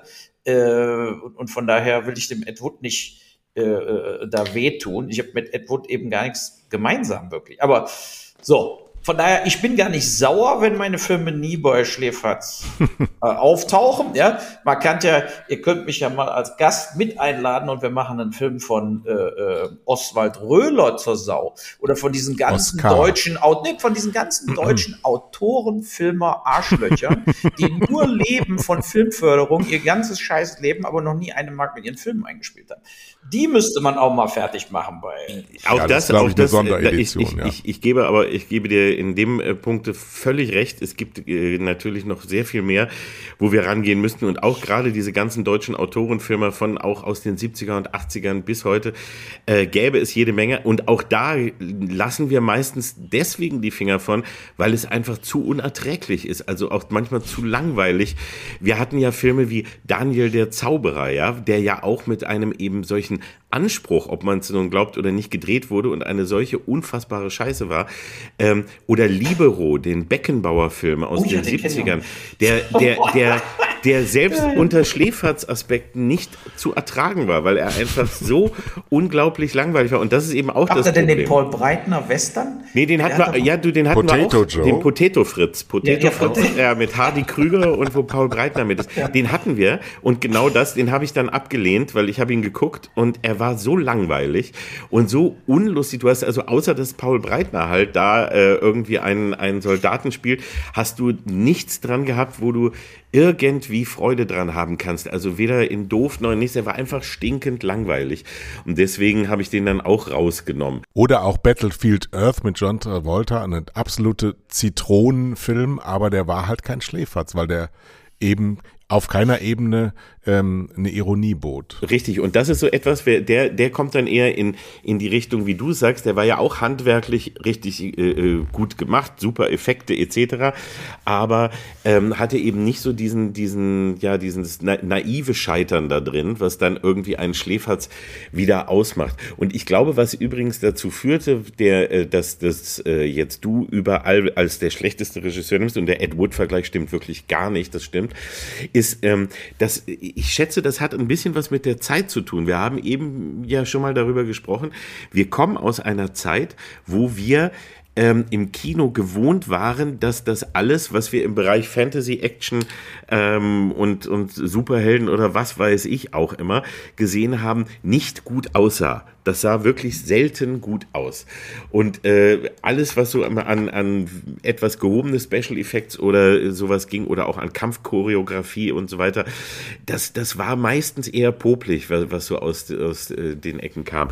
Und in der Zeit, also sag ich mal so 90er und äh, Anfang noch 2000er, da drehte sich das und plötzlich war ganz viel optisch möglich und ganz und und man war äh, eine lange Zeit auch reichte das im Kino, dass man so sagte wie der Film sieht ja toll aus, das sind doch tolle Bilder und heute scheitern noch ganz viele dran, auch Godzilla gegen King Kong scheitert daran, dass er der sieht toll aus, der ist auch toll und zum Glück gibt's genügend Fights zwischen den Monstern, aber der Rest ist halt Quatsch und es hat so langsam diese dieses äh, Umdenken, da hast du vorhin ja auch gesagt, die Filme werden immer immer länger heute. Mhm. Ich glaube, die werden deswegen immer länger, weil es hat ja auch ein, ein Umdenken beim Gucken stattgefunden. Wir waren an, an kurze Filme gewöhnt. Erstens, das war, war so, man war so konditioniert, kurze Filme und auch in, in Serien, über die wir gesprochen haben, außer Denver und äh, Dallas und Soaps halt, die wirklich so durchgehende Geschichten erzählt haben, waren zu der Zeit in den 80er, 90ern und bis in die 2000er rein meistens die Geschichten, das ist ein Fall der Woche, da ist ein Held, der erlebt ein Abenteuer, Schluss aus, nächste Woche das nächste. Und die hatten selten was da miteinander zu tun. Es gab keine größeren epischen Geschichten. Und jetzt, dadurch, dass äh, Serien kamen, es fing so an mit 24 und auch mit den, mit der, mit den Verschwörungstheorien bei Akte X und so, also, dass du plötzlich so gezwungen warst, Geschichten groß zu erzählen und dir Zeit zu nehmen und die Charaktere zu entwickeln. Ähm, das fällt heute, finde ich, bei einem Film sehr viel mehr auf, dass ein Film, der kürzer ist, sich für mich oft länger anfühlt, weil ich überhaupt keinen Kontakt zu den Figuren finde und weil das irgendwie am, am Buch fehlt. Habe ich früher gar nicht gedacht, habe ich früher nicht beachtet und nicht gemerkt, aber heute ist es so, weil ich merke, okay, ihr könnt hier ja gar keinen richtigen Spannungsaufbau machen, weil die Zeit gar nicht reicht. Und da gucke ich dann halt eine Serie, die geht dann eben acht Folgen oder zehn oder mehr und erzählt mir eine Geschichte viel komplexer mit viel mehr Überraschung, als es in einem Film ist, egal wie gut der aussieht, weil gut aussehen tun inzwischen alle. Und ich glaube, das ist der, der Break gewesen, äh, genau in der Zeit, wo, wo du mit diesen Filmen angefangen hast, äh, dass die eben gut aussahen, aber die hatten nicht die, Geschichte oder die Charaktere oder es fehlte vielleicht da an dem Buch oder an dem Witz oder an dem, was man da eigentlich dann schon erwartete und deswegen wurde dann zu einem Punkt äh, gesagt einfach, ah, der ist ja einfach schlecht. Und das ist eben heute auch sowas. Du hast jetzt, also heute hast du sowieso jeden Kritiker, der sagt, ah, Scheiße, ah, Kacke. Du hast ja auch keine differenzierte Kritik mehr oder so, sondern ah, Scheiße, ah, nichts oder. Und vor allen Dingen hast du auch heute eine Kritik, äh, die total diesen amerikanischen Megaproduktionen in den Arsch kriecht. Jetzt hat's geklingelt. Ich äh, muss noch mal kurz mich rausklicken. So Ihr könnt ja Pause machen. Ja, was soll ich machen? Ich bin ja hier alleine. Ja, geh, geh, mach die Tür auf und in der Zwischenzeit reden wir weiter. So.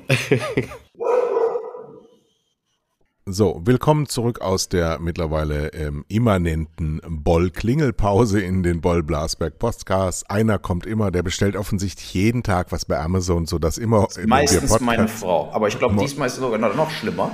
Ich habe nämlich Kinderstimmen draußen gehört, dass da, oh. wo wir unseren Sohn abgeladen haben, dass die jetzt oh. gerade hier wieder aufgelaufen sind. Aber oh. ich, äh, die müssen jetzt leider äh, äh, draußen auf der Terrasse. Müssen alleine Betäubungs spielen. Betäubungsmittel geben. Ja, ich wollte so. mit euch äh, diesen kleinen Break nutzen, um über den derzeitigen äh, Zustand der Film- und Fernsehbranche in Deutschland zu sprechen. Olli, du bist ja auch ähm, durch den Wichser bekannt geworden als äh, Filmemacher und Drehbuchschreiber und äh, Spiritus Rector auch hinter Filmen. Du versuchst auch seit vielen Zeiten, wir teilweise auch zusammen, Filme zu lancieren, gerade wo jetzt die Streamer doch so äh, den, den Markt nochmal so verändert haben und eigentlich alle Produktionsfirmen total ausgelastet sind und alle ganz viel Arbeit haben. Nur wir kommen da nicht mehr unter. Was ist los? Es ist das Gleiche. Also ich glaube, die Film- und Fernsehbranche war immer, wie sie ist und äh, es äh, leidet immer unter dem, dem, vor allem unter einem. Also sich nicht was Neues zu trauen, eine gewisse Mutlosigkeit und irgendwo ein Risiko einzugehen wenn man ein Risiko eingeht und da wirklich äh, Vollgas gibt und das echt äh, sich da das richtig mit mit ganzem Herzen macht, hat man auch oft einen großen Erfolg, aber man muss halt auch damit leben, dass vielleicht mal was nicht funktioniert. Das ist aber komischerweise sowohl beim Fernsehen wie auch äh, beim Film nicht so schlimm, wenn man einen riesigen Flop hinlegt, wenn man sagen kann, ja, aber das äh, gab es ja schon woanders. Das war aber ein Sequel von einem äh, sehr erfolgreichen Film oder das war aber äh, in einem anderen Land ein großer Erfolg. Die, hier ist nur das Publikum zu doof oder wie auch immer. Und deswegen haben wir in Deutschland ein, ein großes Problem. Also beim Fernsehen ist es am allerdeutlichsten, ähm, dass es äh, jedenfalls viele, viele Jahre lang so gut wie keine Innovationen gab und nichts Neues entstanden ist, sondern immer nur Formate aus anderen Ländern hier äh, produziert wurden oder man Erfolgsformate von einem anderen Sender versucht hat zu kopieren. Hat sich zum Teil ein bisschen jetzt geändert. Pro7 zum Beispiel hat sich in letzter Zeit viele neue Sachen ran, an viele neue Sachen rangetraut und so. Das ist schon mal ganz positiv, aber ansonsten ist das immer so und beim Film auch. Wir haben in Deutschland immer nur die gleichen Genres, genau in der im ganzen Fiction-Bereich, auch im Fernsehen. Wir haben immer die gleichen äh, Krimiserien, Ärzteserien, Familienserien.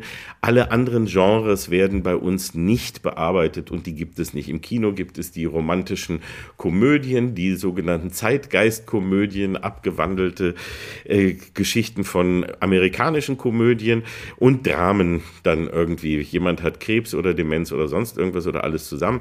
Das, das beides, das sind die Sachen, die können wir, aber alles, was in Genres geht, egal ob es Thriller, Horror, Science Fiction, Fantasy, bla bla bla, was auch immer geht, geht bei uns allein gar nicht nur in Co-Produktionen, wo man mit dabei sein darf, aber da ist man dann eher so der geduldete Partner, aber nicht der kreative ähm, Input. Und so ist es eben auch überall. Und du kommst an Sender oder an äh, Filmemacher eigentlich nur ran, wenn du irgendwie eine große Produktionsfirma oder noch irgendwelche ganz großen Namen, die gerade im Moment irgendwie angesagt sind, hast. Da kannst du noch so viel gemacht haben. Du kannst noch so viel Beweise liefern, dass du ja kein absoluter Vollidiot bist, der gerade nur von vom Parkplatz kommt und eine tolle Idee hatte. Äh, du kannst noch so viel hinlegen, wenn du nicht irgendwie eine quasi Garantie mitbringst, wie, ah ja, das sind ja die, da ist ja der Produzent oder der Regisseur oder noch der Superstar gerade mit im Boot, kommst du einfach da nicht weiter. Und ähm, du bist überall umringt von Bedenkenträgern. Immer. Und selbst wenn jemand sagt, oh ja, das machen wir, hast du in der nächsten Sitzung drei neue Leute äh, sitzen, die sagen, ja, aber äh, gut, aber ist das, hä? Hm, aber könnte das nicht auch anders vielleicht besser sein? Oder ach, wenn man das, ach, sollen wir nicht lieber was ganz anderes machen? Und das ist so das, was, was wirklich fehlt. Also Leute, die so wie wie es eben das das war ja der große Vorteil bei Tele 5, dass du da einfach dann äh, immer mal wieder gesagt hast, ja, okay, machen wir da ist ja auch viel und oft genug was in die Hose gegangen, aber oft genug entstand auch ein Superhit. Und genau so passiert das nur. Und ohne Mut und ohne Kraft und ohne, dass man an das glaubt und auch bereit ist, ein Risiko einzugehen, anstatt das ewig Gleiche immer nur zu wiederholen und weil man auf die Leute hört, die um einen herum sitzen. Das ist wie bei der, bei der Impfstrategie oder bei äh, sonstigem, was wir in der Politik und im, im Alltag gerade die letzten zwei Jahre erlebt haben immer nur die totale Sicherheit, das muss 100% sein, das muss so sein, da müssen wir erst noch den fragen, da müssen wir hier fragen, müssen wir dieses bedenken, anstatt mal hier und da zu sagen, okay, komm, das machen wir jetzt einfach, zack, los und was versuchen. Äh, das ist so eine Trägheit, die, glaube ich, bei uns im Land extrem ist und noch mehr äh, äh vorherrscht als in anderen Ländern und die, glaube ich, für kreative Prozesse also im Film- und Fernseh- und äh, sonstigen Entertainment-Bereich dann irgendwie tödlich ist, weil es einschläfert. Und nur dadurch, dass wir jetzt ein bisschen äh, mit von, von internationalen Produktionen, sag ich mal, dass wir daran teilhaben dürfen und da mitmachen dürfen, kommt so ganz, ganz langsam so ein bisschen Flair rein und es passiert hier und da mal was anderes, aber so zögerlich und äh, ich, ich sehe da keine, keine große Perspektive. Ja, aber auch bei den Entscheidern ja nicht. Ne? Du, du hast ja sozusagen die Redakteure, die bei diesen öffentlich-rechtlichen Sendern, die wiederum dann auch diese Filmförderungen mitentscheiden, die sind alle darauf gepolt, alles, was wir hier fördern oder machen wollen, muss eigentlich ab zwölf Jahren sein. Damit fällt Genre komplett raus. Äh, ne? Weil man ja auch immer noch diese, obwohl Streamer jeden Tag kann ich mir bei Netflix Sachen, die ab 18 sind, äh, um drei Uhr nachmittags angucken. Trotzdem ist dieses ganze Fernseh, Free TV, äh, sozusagen noch total in in, den 60er, 70er, 80er Jahren mental, wo dann eben äh, alles, was ab 16 ist, ja lächerlich, erst um 22 Uhr gezeigt werden kann. Äh, also ab 16 kann heute jeder eigentlich zu jeder Tageszeit gucken und die Kinder, die YouTube-Videos gucken, gucken zum Zeug. Es ist also, äh, äh die, die Idee muss weg, die Gesetzgebung muss weg dass nämlich auch Dinge, die ab 16 sind, äh, jederzeit gezeigt werden können. Das würde schon mal Genre ein bisschen pushen. Aber dann die zweite Sache noch, und das habe ich damals bei Taunusfilm ja äh, auch gelernt, ist einfach die ganz tiefe, und da lügen die Sender auch alle an, also ich rede jetzt wirklich von öffentlich-rechtlichen Sendern vor allen Dingen, ähm, Korruption. Es ist einfach so, dass wir zum Beispiel bei Taunus-Film, wir saßen da ja und hatten, äh, Odeon-Film war bei uns ein Fall für zwei, TV 2000 hatten wir im Griff, also die haben uns quasi indirekt gehört mit weiß-blaue Geschichten und sowas alles. Und äh, äh, wir haben dann, weil die Christa Gerlach bei uns war, die äh, war ja verheiratet mit Peter Gerlach, seit eins äh, Dings haben wir dann Kurklinik Rosenau gekriegt, 24 Folgen, Nathalie Enschütz und Babystrich für Sat 1 und so weiter. Und das sind genauso bei den meisten Produktionsfirmen die jetzt sozusagen, weil ich kenne ja auch so viele freie Produzenten, inklusive ich selber, die immer so verzweifelt sind und denken, wieso nehmen die das denn nicht, wieso wollen die das denn nicht? Weil es Quoten gibt. Es gibt Quoten, es gibt viele Produktionsfirmen in Deutschland nicht nur die Töchter wie Studio Hamburg und so weiter von, von den öffentlich-rechtlichen Firmen, sondern auch freie, die UFA und so weiter, die haben Quoten, die kriegen so und so viele Millionen pro Jahr auf jeden Fall. Und die entwickeln Sachen von Anfang an mit den Sendern zusammen. Die würden auch nie eine Mark selber für Drehbücher ausgeben, da kriegen die auch noch vom Sender. So, und äh, da werden dann fünf Fernsehspiele entwickelt und die werden dann einfach gemacht. Ob die scheiße sind oder nicht, spielt am Schluss keine Rolle. Und wenn man selber eine gute Idee hat und schickt die dahin, kommt dann äh, so eine Aussage, ja, im Moment passt das nicht ins Programm oder das geht nicht, weil. Äh, äh, und, und das ist, das empfinde ich als tiefe Korruption und auch die, äh, eine absolute Korruption für öffentlich-rechtliche Gelder, die da im, im, im Prinzip veruntreut werden. So, und äh, alles andere, was du gesagt hast, unterstreiche ich da äh, 100 Prozent. Aber ich glaube, es ist, es geht ums Geld und es ist viel schlimmer, als wir glauben, sozusagen, weil natürlich Tausende und Tausende von Leuten über die Jahrzehnte sich gar nicht entwickeln konnten. Genau, das ist die größte ne? Gefahr, dass genau. die Kultur der Neugierde, die geht verloren, ja, weil die Leute, jetzt, weil genau, die Leute die, keine die Chance sehen. Genau, bevor wurde. Äh, äh, so, was ich aber sagen muss, seit ich wieder in Deutschland zurück bin, ich war ja lange in Kanada, habe ich natürlich viel absichtlich auch Sachen geguckt. Und es ist viel schlechter geworden. Die Tatorte sind schlechter wie früher. Die Drehbücher sind schlechter. Die Schauspieler sind schlechter. Die Regisseure sind schlechter. Wenn du sowas wie Soko guckst oder guck dir mal diese Billigserien, noch nicht mal Tatort, sondern die eine Nummer billiger produziert werden an. Die sind hanebüchener Schwachsinn ne, von totalen Vollidioten inszeniert. Du musst mal gucken, wie die hier, wenn die eine Action-Szene in Deutschland hier inszenieren, wie die irgendwie, was weiß ich, zwei Leute, die sich mit Knallplättchenpistolen gegenseitig versuchen abzuschießen. Äh, da guckt man sich an und denkt nur, das kann doch nicht menschenmöglich sein. Also die Leute haben einfach auch wirklich Regie und so weiter äh, äh, überhaupt nicht gelernt. Aber sie haben von Anfang an den richtigen Jobentscheid gemacht. Sie sind dann, was weiß ich, ZDF oder ARD Haus- und Hofregisseure geworden für so einen Serienscheiß. Und ähm, das empfinde ich auch als äh, bodenlose Frechheit und Wettbewerbsverzerrung, dass die immer noch diese riesen Gebühren kassieren von jedem automatisch. Das gibt es in keinem anderen Land der Welt, wo man einfach 50 Euro im Monat abledern muss, ob man es will oder nicht. So, ich habe überhaupt nichts gegen AD und ZDF im Bereich äh, Information. Ich gucke heute Journal. Nicht 50, ja. 17. Bitte? 50 im Quartal. Ja, oder 50 und nö, ich zahle. Also gut, von, was nein, nein, nein, nein, 17. Die, die, Abgabe ist 17 Euro irgendwas. Ja, im Monat, gut, aber ja. 17 Euro sind 17 Euro. So, und äh, äh, es ist, es geht da einfach unglaublich viel Geld drauf, um Millionen Honorare an irgendwelche gelifteten äh, Talkshow-Heinis zu geben. An, äh, in Honorare, wo dann eben, äh, ihr guckt euch doch an, Illner Will und so weiter, die haben da alle ihre Produktionsfirmen, machen sich die Taschen voll mit ihrem blöden Systemerhaltungsgelaber. So, und äh, äh, also ich äh, sehe das äh, viel radikaler. Ich, ich bin der Meinung, da, da muss wirklich mal äh, ein totaler Kehr auskommen. Und man würde zum Beispiel unglaublich viel verändern können, wenn man, äh, in Kanada gibt's auch Telefilm Kanada zum Beispiel, das ist auch so Kulturförderung. Da sind aber nur, was weiß ich, in ganz Kanada zusammen 50, 60 Millionen im Jahr. Aber die wirkliche Filmförderung in Kanada ist der Labor Tax. Das heißt, jeder kriegt 35 Prozent zurück, der Geld ausgibt. Ende.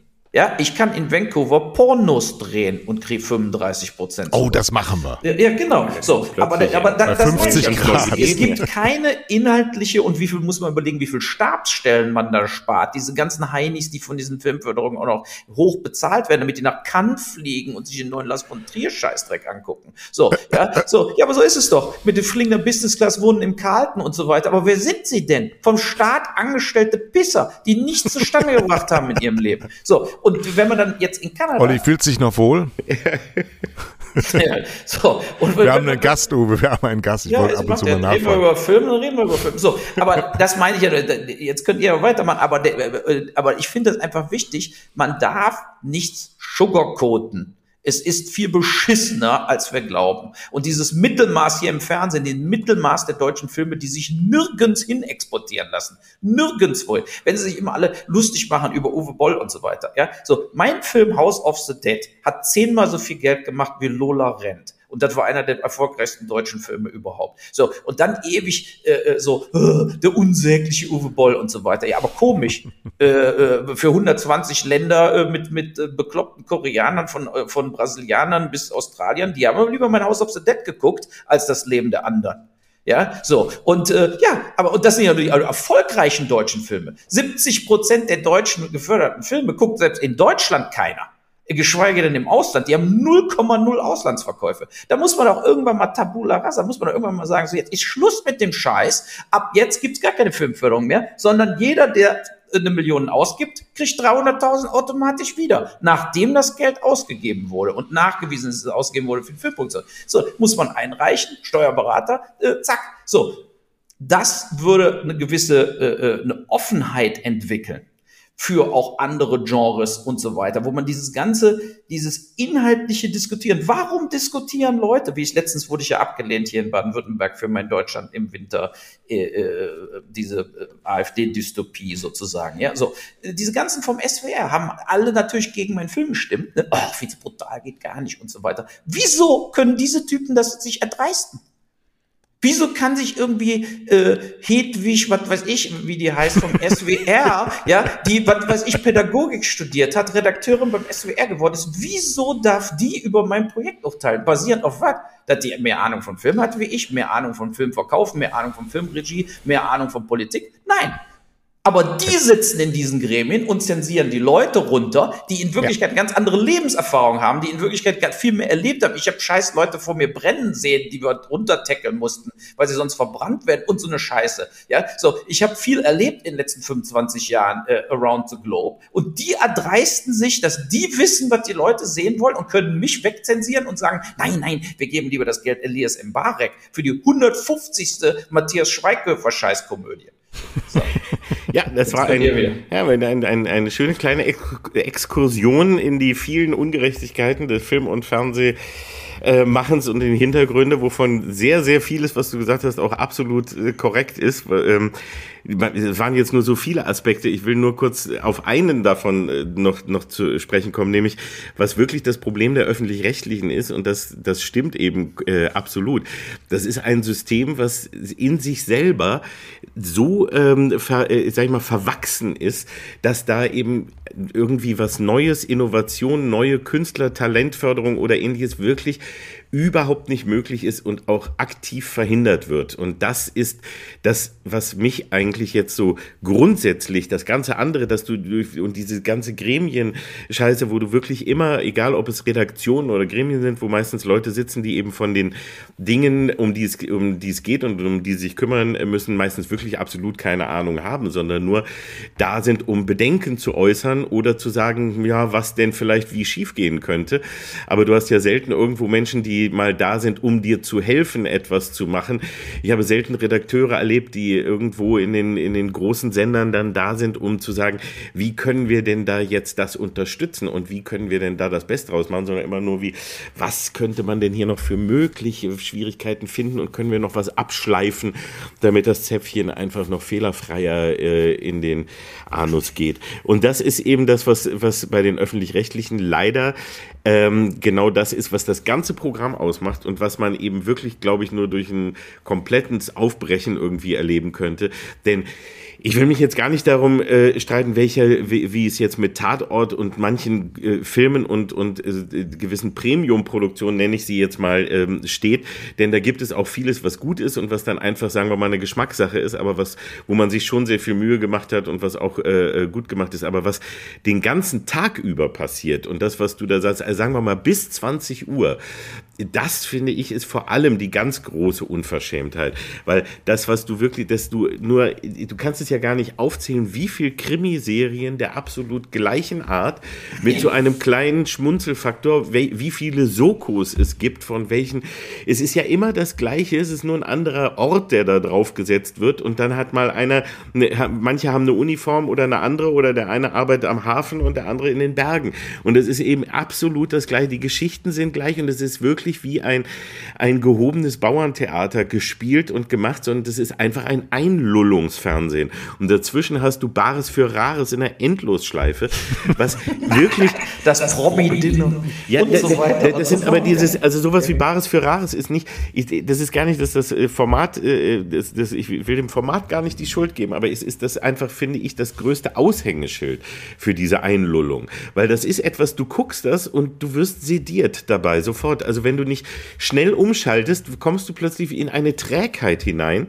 Äh, das, das ist, als wenn du irgendwie Drogen nimmst oder, oder ein Valium schluckst oder so mitten am Tag, weil plötzlich äh, geht nichts mehr, ja. Plötzlich wird, wird, wird deine, wird, wird jede Lebensfreude und, und äh, äh, Kreativität und, und jeder Enthusiasmus geht runter, weil du hörst nur noch Leuten, die alle so reden und sich da irgendwelche alten Sachen, die sie im Keller gefunden Ach, haben.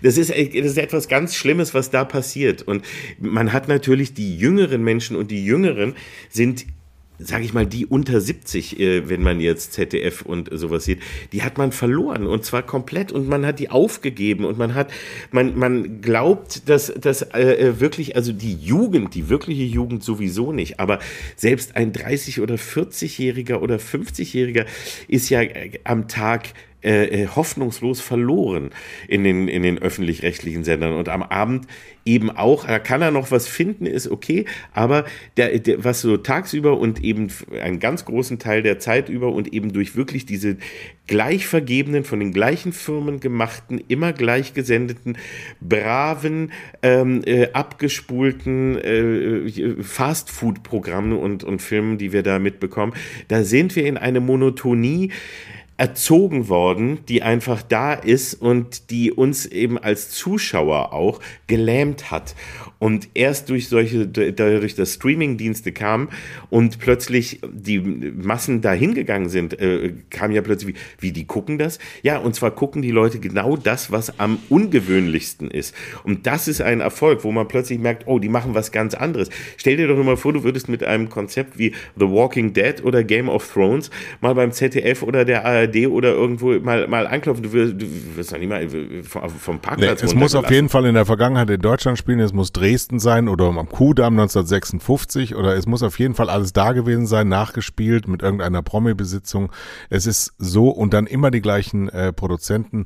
Die das Programmschema von ARD und ZDF sind sind wirklich Programmschema zwischen 20 und 30 Jahre alt ähm, und die Produkte werden nur optisch aufgehübscht, aber inhaltlich werden wir ähm, komplett verraten von diesen von diesen ähm, äh, Machern dieses Fernsehens, ähm, weil sie das ähm, gar nicht können. Gestern ist der Herr Himmler zum Intendanten gewählt worden, der das fantastisch gemacht hat, wenn er einen Privatsender führen würde. Der führt aber das ZDF, ein öffentlich-rechtlich von ähm, Gebühren, von Abgaben finanziertes äh, Organigramm und äh, äh, der programmiert seinen Sender ausschließlich auf Marktanteilserringung. Und das schaffst du dann natürlich, wenn dein Publikum 65 plus ist, mit Soko Wismar am besten. Ja, flachest erzählte Geschichten, leicht versendet, dazwischen ein paar Meinzelmännchen und dann kommen die halt die heute und immer die gleichen Gesichter, immer die gleichen Spurenelemente, ähm, immer die gleichen Programme, immer die gleiche Aussage, immer die gleichen Talkshows, immer die gleichen Aussagen, immer die gleichen Gäste. Und ja, ja, die Aufgabe des öffentlich-rechtlichen Fernsehens ist, die Kultur auch äh, hochzuhalten und das passiert praktisch, wenn überhaupt überhaupt nur in Rudimenten, in Randbereichen, damit wir wenigen uns dann irgendwo bei Arte noch zurechtfinden oder bei Dreisat. Aber in Wirklichkeit der Mut, mal wirklich Neues und Großes reinzusetzen und nicht nach dreimal sagen, ja, das schaut ja keiner. Ja, wenn das Publikum so abrichtest auf, auf Flachsinn, dann findest du auch keinen mehr, dann sind die nicht mehr da. So, Ja, ich aber warte mal, bin ganz kurz. jetzt am Nee, warte Ende. mal ganz kurz. Nein, Nein. nein, nein, nein, ich bin noch nicht am Ende. Warte. So, die, die, die, äh, äh, ich behaupte, dass die Anzahl von, nehmen wir mal irgendein junger Regisseur oder junger Produzent, hat irgendetwas zu ARD und ZDF geschickt. Ich behaupte, dass die Zusagen für so artige Projekte in den letzten 20 Jahren kannst du an einer Hand abzählen. So, und das heißt, die diskutieren genau mit dieser Quotenvergabe mit den existierenden, bei ihnen im System funktionierenden Produktionsfirmen, Ja. äh, diskutieren die, genau wie du sagst. Der Nico Hoffmann kommt, da wird dann, was weiß ich, der große Vierteiler zu Dresden 1944 ge- äh, strukturiert. Dann denken sich, wir müssen mal irgendwas über mehr so rechten Rand machen. Dann wird das NSU-Drama von der Zeitsprung gemacht oder sonst irgendwas. Da, die sind, das sind fest etablierte Produktionsfirmen, die sind da seit 10, 20 Jahren drin, viele auch mit Senderbeteiligung sogar. Und mit denen werden diese Dis Diskussionen und Aufträge vergeben.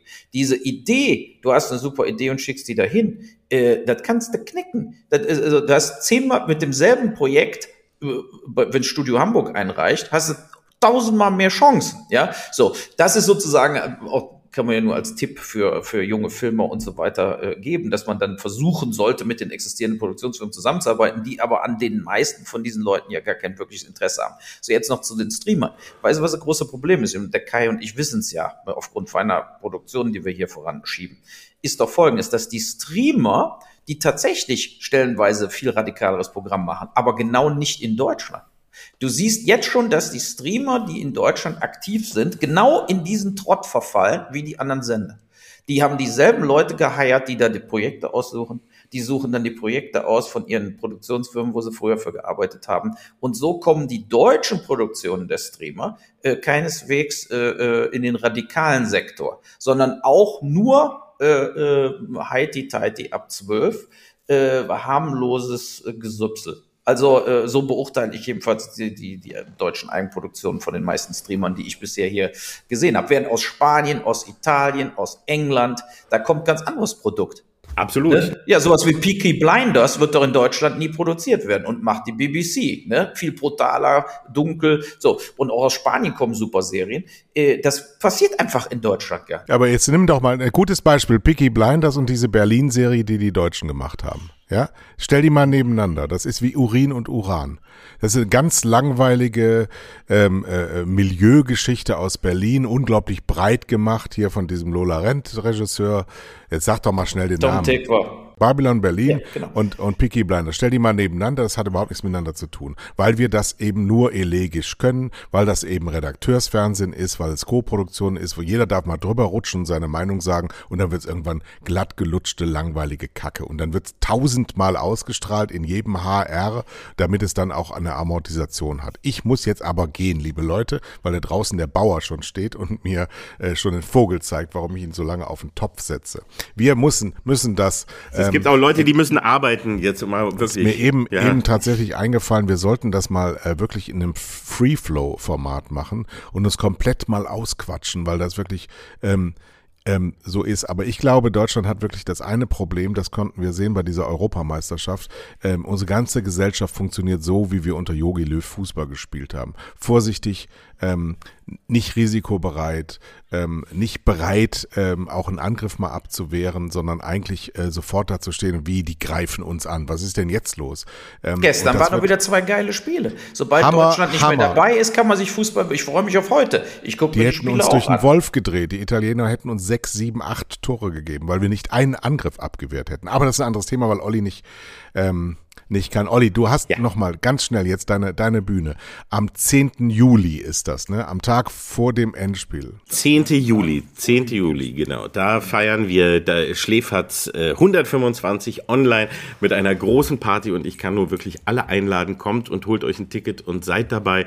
Wir machen da eine große Show und so nah, wie man sich jetzt halt im Moment ohne Publikum in einem echten Saal sein darf und auch wenn schon überall geöffnet wird, äh, so hier und da was Kleines, aber in dieser Form wird es leider noch nicht so in nächster Zeit möglich sein und deswegen bieten wir euch das hier wenigstens an.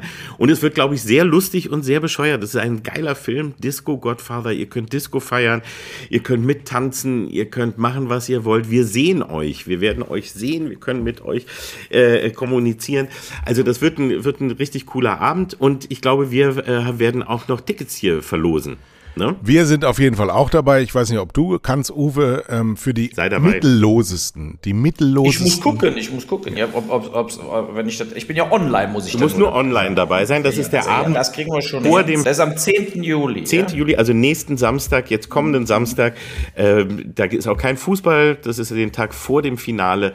Da kann man dann nochmal sich hier entspannen und, und, und tanzen. So, und unsere, unsere Fleischfirma. Aber übrigens, da müssen wir doch vielleicht mal, warte, warte, warte, nein, warte. Vielleicht muss man ja als schlechtester Regisseur der Welt, weil, weil keiner meiner Filme ist wirklich für Schläferz geeignet, diesen Film noch drehen. Ja. ja. Vielleicht können wir ja tatsächlich einfach mal den schlechtesten Film der Welt zusammendrehen. Das wäre eine Sache, die sollte man mal für 2022 im, im Auge behalten. Es gibt auf jeden Fall die Idee zu der Komödie ähm, die hinter den Kulissen von Schläferz spielt. Das ist auf jeden Fall ein Film, der Finanziers finden sollte. Das könnte auch die Konstantin machen. Aber ich, bevor wir so weit äh, sind, äh, möchte ich für die mittellosesten der Schläferz-Zuschauer, die sich das Ticket nicht leisten können, gibt Süderhöfter. Das Fleisch könnt ihr euch ja auch nicht leisten, aber wir schenken euch drei Zugangstickets für dieses Event am 10. Juli mit Olli Kalkofe. Ich bin auch dann dabei und der Uwe überlegt sich's noch.